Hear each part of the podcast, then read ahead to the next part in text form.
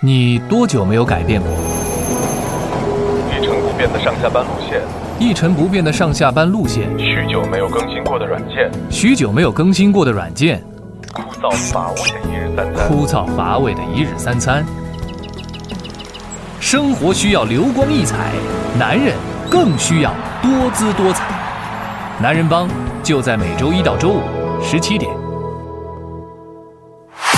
随着上海外牌限行新规政策陆续公布，车主对沪牌的需求愈发强烈，标书购买点已经成为深城最热门的景点。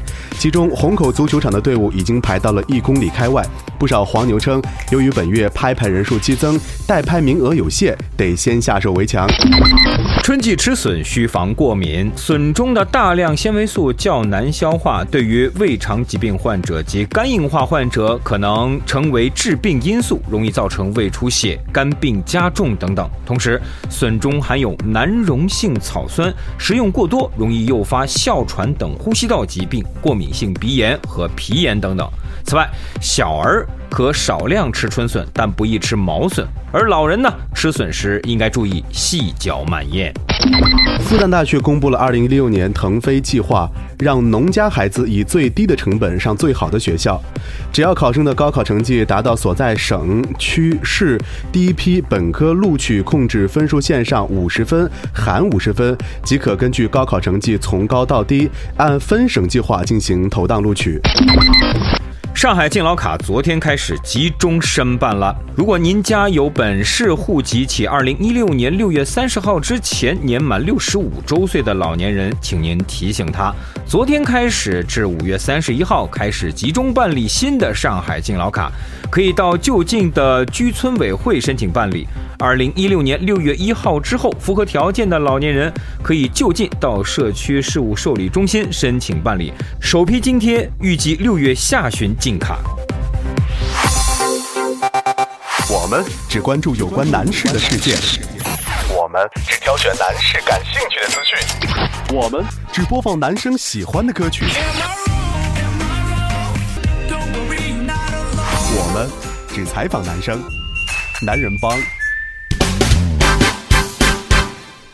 欢迎各位继续关注我们节目。你现在正在收听的是男人帮，我是刘帆。我是海文，大家好。哎，那海文呢？最近呢又有一个突发奇想，当大家都与时俱进，朝着这种科技啊、信息啊、网络前进的时候，我们是不是可以复古一下呢？所以我们新提供的联络方式是，大家可以写信给我们，来信来函请寄闵行区新林路一百九十八号，我们的邮政编码是二零幺幺九九。到了知青大哥的时间了，是吧？哎，所以大家想写信练练字儿，你看现在人都打电脑时间太长，对不对？呃，很少有写字的。想练练字的话呢，写信给我们。呃，这个收件人呢，你写海文也可以，写刘帆也可以，甚至就写男人帮剧组都可以。但我真的很想看到我们听友们能够写封信给我们。哎，我也是。如果我告诉你 如果我收到大家的来信的话，我一定是眼含热泪、饱含热泪的读完这封信。是的，一定要发微博，然后发微信，要宣传一下啊。嗯，好，我们的感慨呢就到这里，下面进入到我们的正式话题。接下来进入我们第一个板块，今天男生应该知道的那些事儿。你学富五车，你博览群书，你勤学多问，你博古通今，没关系，我来告诉你今天男生应该知道的那些事儿。这里是男人帮，我们今天要跟各位继续来聊聊看，今天男生应该知道的那些事儿都有哪些事儿呢？那今天我们应该知道哪些事儿呢？是。呃，男人面部变化可预示疾病。哎，这句话怎讲怎解呢？因为你知道吗？其实很多男性听友们其实都没有太在意自己的面部的一些变化。哦，no no no no，我是非常注意我自己的面部变化的，因为基本上每周都要做一次面膜。是，但是这种就是，比方说治标了，它不治本，啊，不治本啊。对，因为身体如果不是的话，总会从我们身体的某个部位表现出来。哦，比如说男人脸上的各种问题，象征着你身体哪一部分出了问题。哎，最近我发现凡哥的鼻头有点发红，这个是、哎、这个是预示着什么样的一个问题呢？如果说男性听友们，如果你的鼻子发红的话，尤其是鼻尖儿，因为鼻尖儿呢代表了心脏的这样一个状况。哎呦，如果鼻尖儿呈现红色或者紫色，嗯哼，可能是血压偏高。哎呀，或者是盐和酒精摄取过多，就是因为前段时间就是大醉，也就是说，呃，如果你发现这个症状的话，我们的饮食方面就需要注意控制是的一下，是的是的呃同时多强健一下身体哈。嗯哎、那如了除了这个鼻子发红之外，我发现我最近眼圈有点发黑啊，这个脸色有点这个暗淡，这又是怎么一回事呢？如果说你眼圈发黑的话啊啊，如果脸色又暗沉的话，就表明你的肾脏 负担太重了。哎呦我的天哪！所以呢，你要减少用盐或者是用糖的量要少一点儿啊。如果说你在吃菜的时候能不加糖的，就千万不要加糖了。比如说，可以用鸭肉煮栗子呀，哎呦然后烧大白菜啊这样的一些食物进行食疗，啊而且呢，还可以用胡萝卜来煮肉汤喝。你哎呦，最近我肾虚啊，嗯这个不仅表现在这个脸上啊而经常有耳鸣。我始终认为自己是不是到了一个年龄了？你看我明年。幻听了。对，这个年纪不饶人啊，这个身体上已经呃不服老不行。我你看我明年就要二十岁了啊，但是 但是呢，这个现在已经感觉到非常的这个苍老啊，嗯呃。看来这个保持一个好的身体状态，呃，才是我们日常生活中必须要追求的一个目标。但是苍老其实有很多，哎比如说你面部的变苍老，跟你内心的苍老还是两回事儿的。哦，如果有一天你的额头皱纹突然间就增加了，怎么讲？说明自己的肝脏负担过重。哎呦，我的天哪！我最近发现我额头上的皱纹急剧增加呀。说明那肝脏的负担就过重了你，哎呀，赶紧割下来吧你。那我得好好的保保肝儿啊！嗯你看我明年就要二十岁了，对这个现在才十九，呃，这个肝脏就已经受不了了呢。对啊，你如果说在生活当中要少吃点这个动物的脂肪啊，然后比如说猪肉之类的，你应该多吃点什么呢？清淡的食物。哎呦，我最喜欢吃肉了，怎么办呀？你可以吃猪肝呐、我操，我不吃内脏，谢谢。还有吃菠菜呀、豆腐啊和鱼类之类的。哎呀，鱼我鱼我喜欢吃啊。对啊，所以我们收音机旁的各位听友们，工作生活都非常的忙碌，你要经常观察一下你的自己的脸，嗯或许你的健康状况通过你的脸能够表现出来的。哎，千万不要打肿脸充胖子啊！这个该吃吃，该睡睡。其实呢，这个有关于健康饮食呢，海文又是有这种私家珍藏可以跟大家来分享一下，嗯分享大家书上是看不到的啊好。其实呢，吃东西呢，就是腿儿越少越好啊，四条腿儿不如两条腿儿，两条腿儿不如没有腿儿。哎，比如说，我我想问一下 啊，你去餐厅点餐，你都会点什么？哎，我尽量点鱼虾蟹，哦，鱼虾蟹。如果说你点这个海鲜类的话，你会点什么呢？呃海带。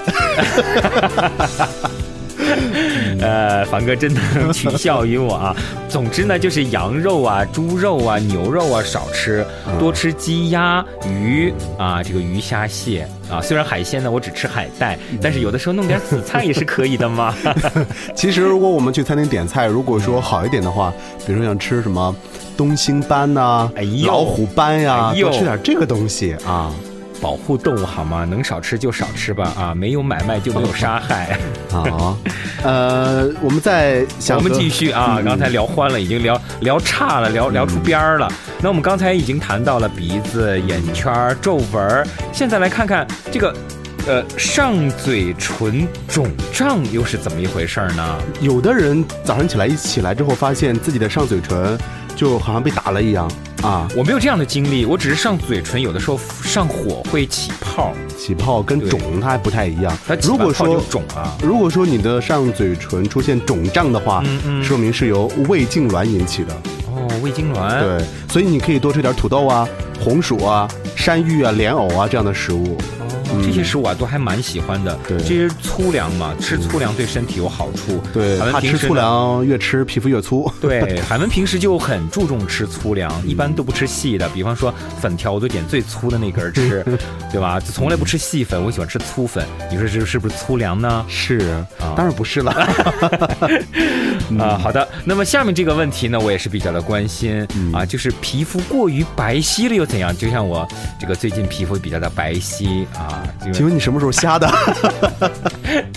啊，是的，熟悉海文的人都知道，海文其实是一个呃就是肤色比较小麦色吧。哎，对，比较啊健健康的小麦色啊因为大家都爱称我是黑里翘嘛，呃，但是最近皮肤有点泛白，呃，嗯这又是一个什么样的情况呢？其实这这种情况的话，如果说你的肤色是健康色的话，其实你不用担心。哦但如果你的皮肤过于白皙，你说一个男孩子，一个男人，皮肤过于白皙，这有问题这可能是因为气血欠亏所致。啊，缺少血色，对，血色太少了，所以呢，你平时你可以吃点这个红枣啊，然后呢花生米啊，嗯然后用这个温水浸泡之后呢，用小火来煮粥，哎呦，哎，再加点这个蜂蜜，哎呀常吃这样的食物呢，你的脸色就会越来越红润真了。小资啊！好，那么最后一个问题是，耳朵发红是指什么？呃，身体什么一个状况呢？如果说你耳朵发红的话，哎，就证明有人想你了，对，有这种说法吗？当然没有了，我们不推崇迷信啊。哎呵啊，所以说，如果说你耳朵发红的话，就证明你的肾啊出现了问题。又是肾，对，啊。所以说呢，你要少喝酒，嗯，啊，多抽烟，这 个少吃一些这个精细的食物，要少吃糖。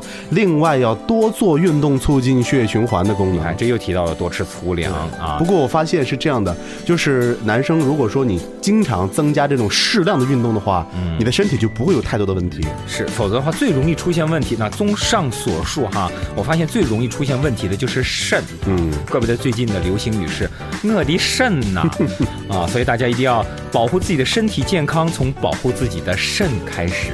是的，好了，这个我们今天的男人今天应该知道哪些事儿就到这里。一首歌曲之后，我们继续回来。You got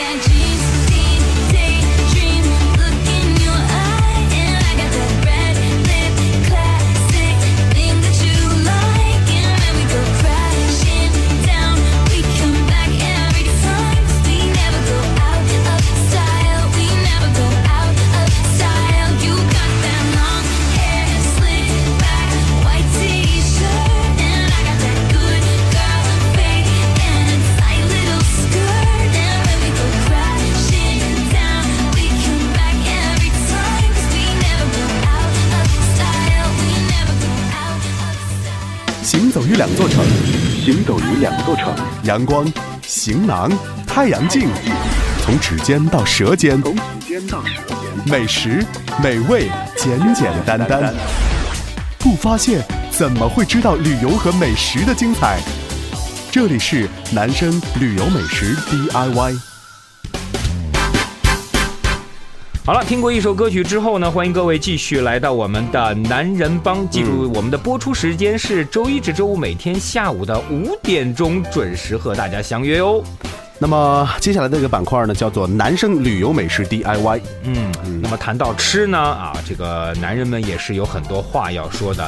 今天的美食，我觉得也比较符合男人的胃口。是啊你知道为什么我会把这个板块的名称取为男生旅游美食 DIY 吗？为什么呢？就是觉得说 就是觉得说大家可以自己来去做一些饭，然后自己可以动手去 DIY 一些食物，嗯哎这样的话才比较有意义一点。对，跟饭店里就完全不一样。你比方说，饭店里做出一道菜用的是葱姜蒜，或者是糖醋酱之类的话呢，哎，我们可以呢往菜里面多加一些钉子呀、沙子呀、石子儿啊啥的。做好之后就给海文吃啊，反正他也不嫌弃啊，开个玩笑，就是说强调 DIY，就是可以自己动手。那打个比方，我有一些从国外回来的朋友，嗯哎，他们喜欢中西合璧，就是说哎把西餐和中餐混合在一起，哎，能够起到不同的效果哦。是的，嗯所以在今天节目当中，我们要给各位推荐的是酱香啤酒、土豆炖牛肉。哎呦呵，听着我的口水就往外滋。是我想想，我们收音机旁的各位听友们一直非常喜欢牛肉的这个江湖霸气和高雅讲究的变幻莫测的感觉。哎呵，因为呢，你看现在应该说是快进入夏天了，但是还是初啊、春末了，对不对啊？嗯，所以说呢，酷爱牛肉气息的我。我们收音机旁的各位听友们呢，就应该要和牛肉有一个亲密的接触。哎如果说你有空的话，你可以自己做上一碗啤酒炖牛肉啊，也还是非常不错的啊。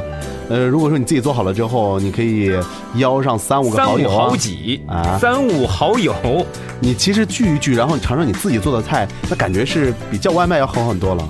啊，是的，这个为什么说符合男人的胃口呢？因为它是酱香啤酒炖牛肉。嗯哎，我觉得女生好像对啤酒呢并不是很感冒啊。那也有啊喜欢也有喝啤酒的，也有好这两口的，对对对但是大多数喜欢喝啤酒的呢都是男生，是的所以我觉得这道菜做出来呢，应该是很符合男生的口味的。是的，那具体怎么做呢？我们简单的来说一下啊哎。如果说你现在有纸和笔的话，可以做个小笔记。哎呀，欢迎大家写信给我们。啊，我们来说一下具体的做法。首先，你要准备牛肉一千克，一千克是多少？这个大家可以自己去称一下。然后你去买的时候，你可以跟那个买牛肉的老板可以自己说问一下嘛。然后呢，土豆呃六个，然后油四勺，啤酒两罐，洋葱四片儿就可以了。哎呀，呃，大蒜一个，然后呢，料酒呢一勺，还有这个豆瓣酱两勺，另外老干妈 一勺，还有黄豆酱一勺，大葱六段儿，生姜一个，大蒜一个，酱油一勺，白糖一勺，青红椒四个。而胡椒粉一勺，你看，报告首长，我一句没记着。当然，我觉得是这样的，就是说我们大概来说一下，嗯就是你觉得你有自己更好的这种烹饪的方法的话，这个都随你了。只是我们是简单的来推荐一下这个啤酒炖牛肉。如果说你按照我们的方法来做的话，它的味道会更好一些。嗯，啊，比如首先制作的方法呢，其实有点繁琐了。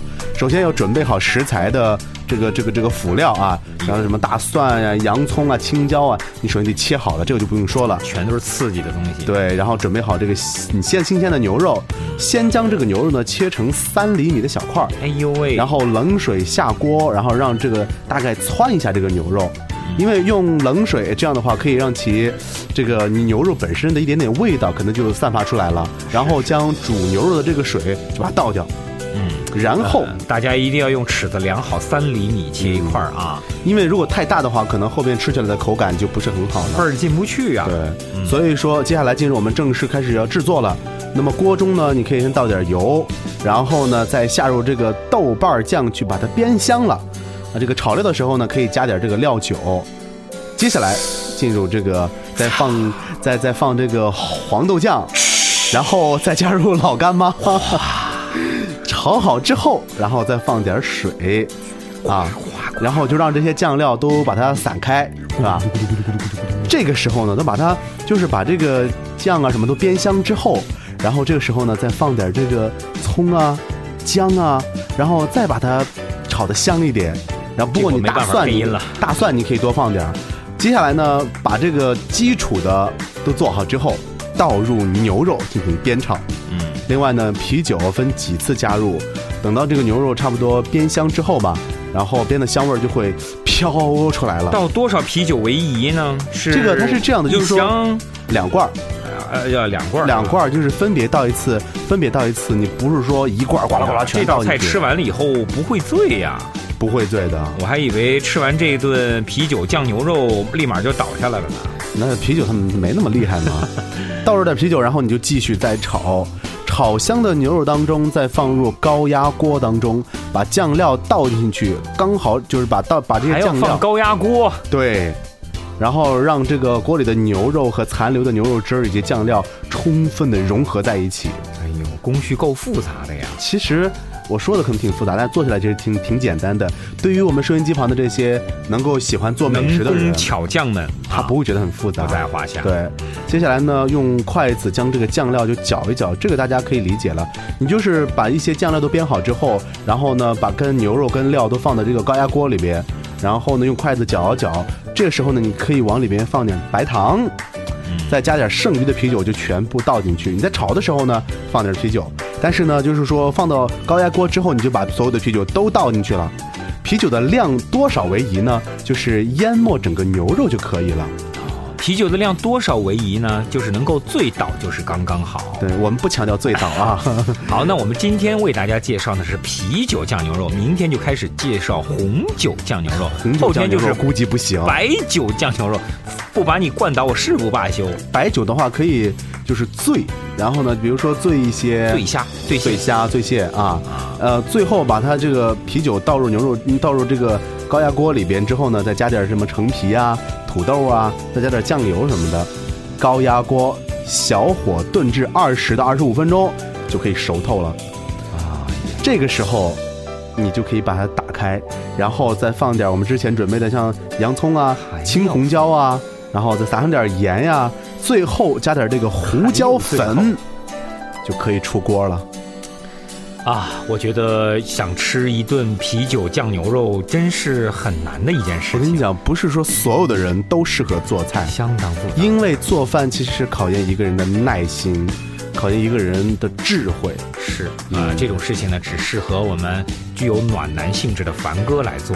因为我喜欢做饭，啊、对，像海文这样具备粗线条的男人来说，可能会喜欢吃沙子呀，吃钉子呀，就比较干嚼钉子。啊。这个像粉条都吃最粗的那一种，嗯，我不是走细线条的啊，这方面我跟凡哥多多学习，今后啊。是，只是为什么呢？就是因为我们是外地人，来到上海生活之后呢，只能够让自己不断的去学会自己照顾自己啊。我相信收音机旁的各位听友们，应该也是有从外地然后来到另外一个城市生活的，所以照你的意思，如果我去美国奋斗两年，回来可能就什么都会做了。哦一不会。一水儿的汉堡包三明治，保证做的比肯德基还要必胜客。是，所以你就这个需要锻炼了，跟性格也是有很大关系的啊。是的，是的。嗯好了，那我们今天的这道菜呢，就到这里，休息一下，一首歌曲之后马上回来。稍后回来。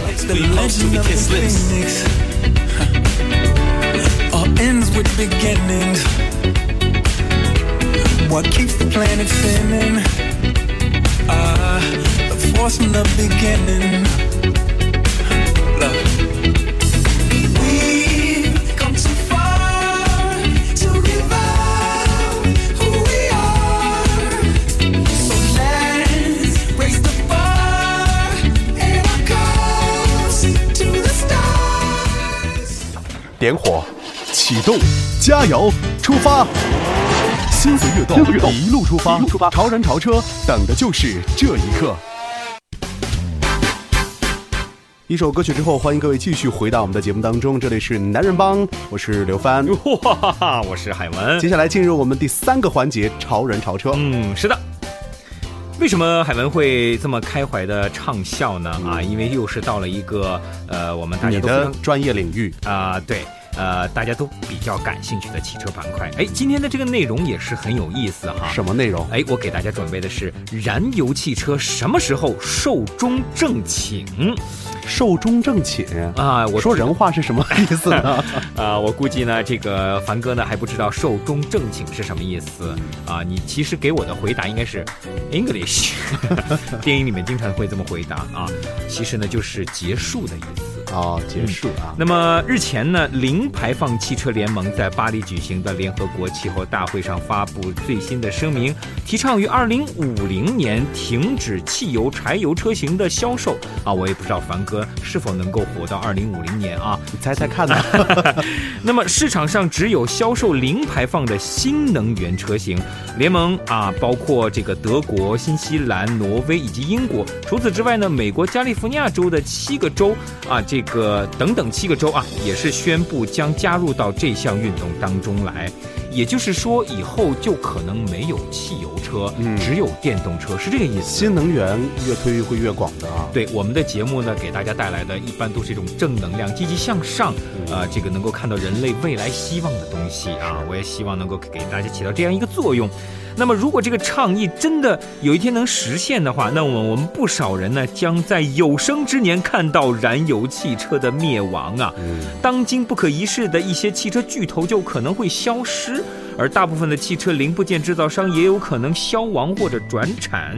那么，汽车发动机的噪声将会被电动机运转的声音所取代，而加油站则会改建成充电站，嗯 4S 店也将会关张停业，因为那个时候购买新能源汽车就像我们网购电脑一样的简单。这是一个多么陌生而又寂静的汽车但是我还是还还是想说，但是，哎，因为现在如果说你想买个新能源车的话，充电是一个很麻烦的事儿。啊，非常的困难，因为充电桩比较少嘛，对对对或者随时随地准备趴窝吧啊。嗯那但是面对国际油价的一路下跌，这个停止销售燃油汽车倡议真的靠谱吗？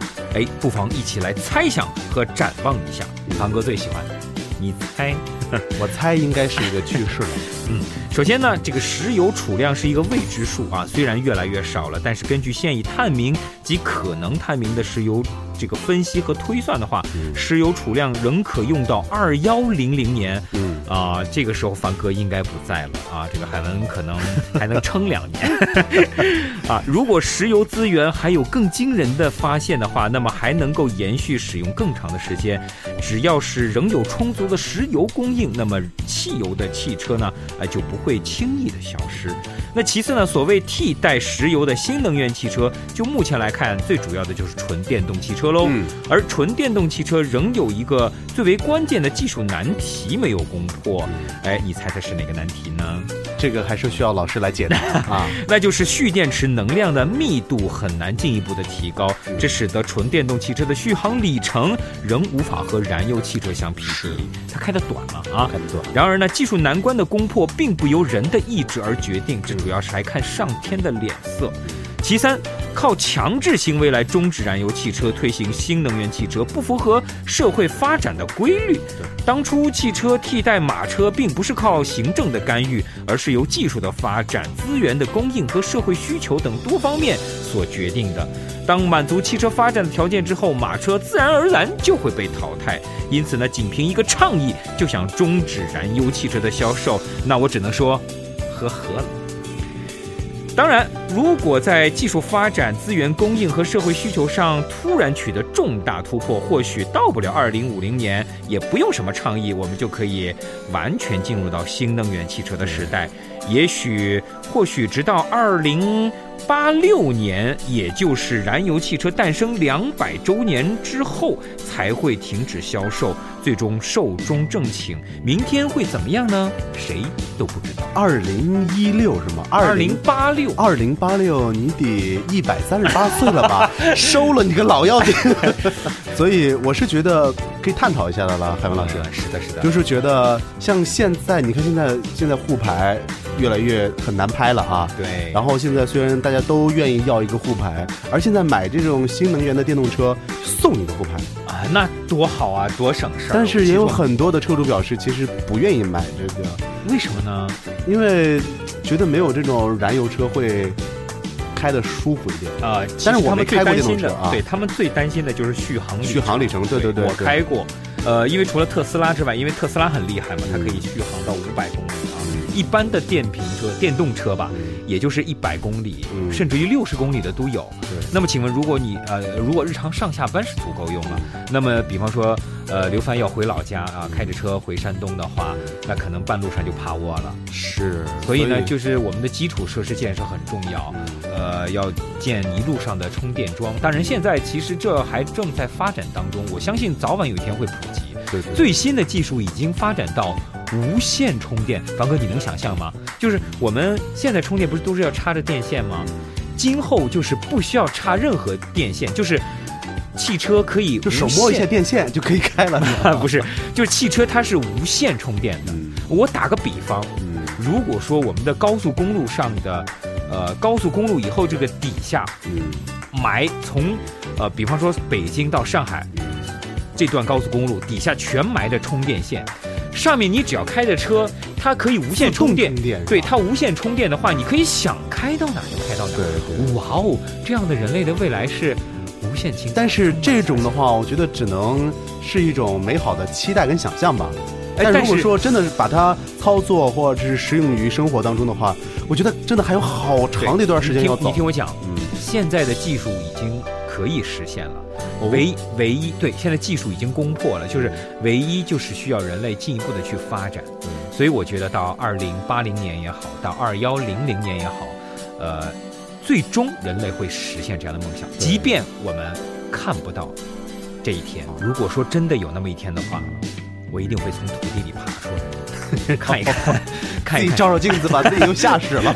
看一看新兴的世界啊，真替人类的未来感到开心。天更蓝了，水更绿了。草更青了。所以我们要提倡一下，我们收音机旁的各位听友们一定要低碳出行，低碳出行，绿色环保。